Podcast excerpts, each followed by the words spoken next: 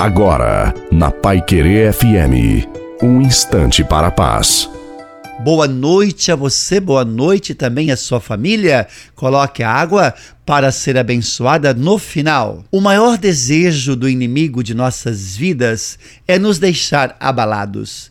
Ele se aproveita das nossas fraquezas e promove uma batalha intensa com a finalidade de fazer-nos desistir de tudo, principalmente da nossa fé em Deus. Uma coisa importante a ser ressaltada é que todos nós estamos sujeitos a todo tipo de luta, de provações. Porém, Deus não nos deixa desamparados.